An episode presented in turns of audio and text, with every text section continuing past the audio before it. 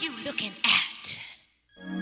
大家好，我是王宇。今天用过谷歌的朋友一定会被一个美丽的女子所吸引，她就是歌剧之魂玛利亚·卡拉斯。用“伟大”这个词来形容这位出生于希腊的美国女高音歌唱家，都显得有点土的掉渣。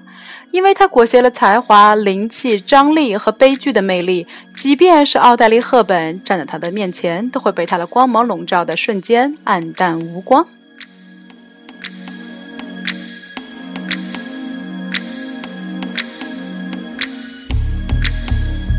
说到卡拉斯，或许有一些朋友不是很熟悉，毕竟在他最辉煌的时候，或许大家的父辈都尚未出生。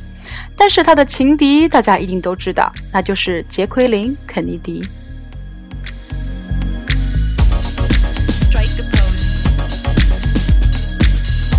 杰奎琳的女儿卡洛琳·肯尼迪呢，也是在上个月刚刚出任美国驻日本大使。不过，与卡拉斯和 Jacqueline 发生三角恋的，并不是那位已故的总统，而是 Jacqueline 后来的丈夫——希腊船王奥纳西斯。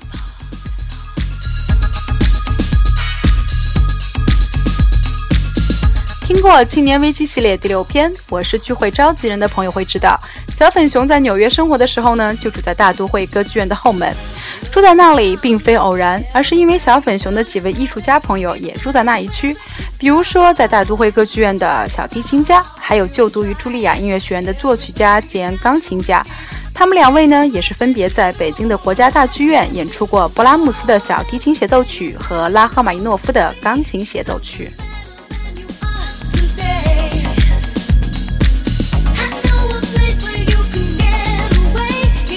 刚开始，小粉熊会得到那些大都会歌剧院朋友们送的票，总能穿着华丽的礼服坐在靠前的位子。但是朋友们的票也是数额有限，所以后来小粉熊只能自己掏钱买票进场。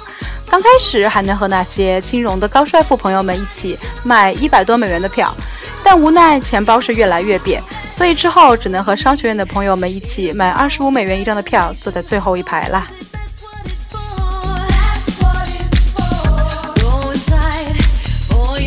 纽约的大都会歌剧院呢，落户于纽约中央公园西南角的林肯中心，有三千八百个座位，外加一百七十五个站位。这是这个什么概念呢？就是一幢十层高的楼。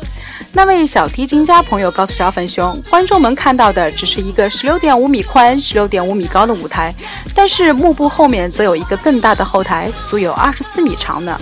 不过，小粉熊在这里先吐个槽：百度百科里那张关于大都会歌剧院的封面照片，显然伤官领带了。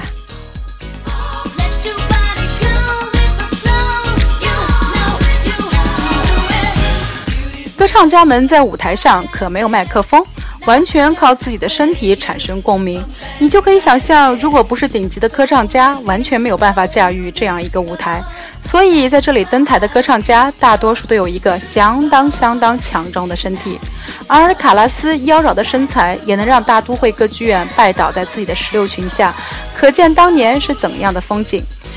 自然让那位希腊船王爱不过来了。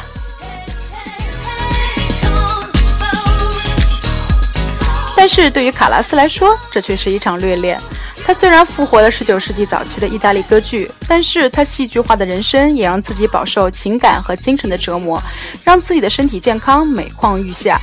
但即便如此，他也从来没有因为任何私人问题影响到自己的舞台艺术。大家可不要以为歌剧是一成不变的。每一个演出季都会因为制作人的不同而有着完全不一样的舞台风格和戏剧体验，甚至会因为乐队指挥的不同有着不同的气氛的。像瓦格纳、普切尼和莫扎特等人创作的歌剧，在这里算是常青树了。但有的时候也会根据时局的变化上演一些政治讽刺剧，比如说两年多前上演的《尼克松在中国》。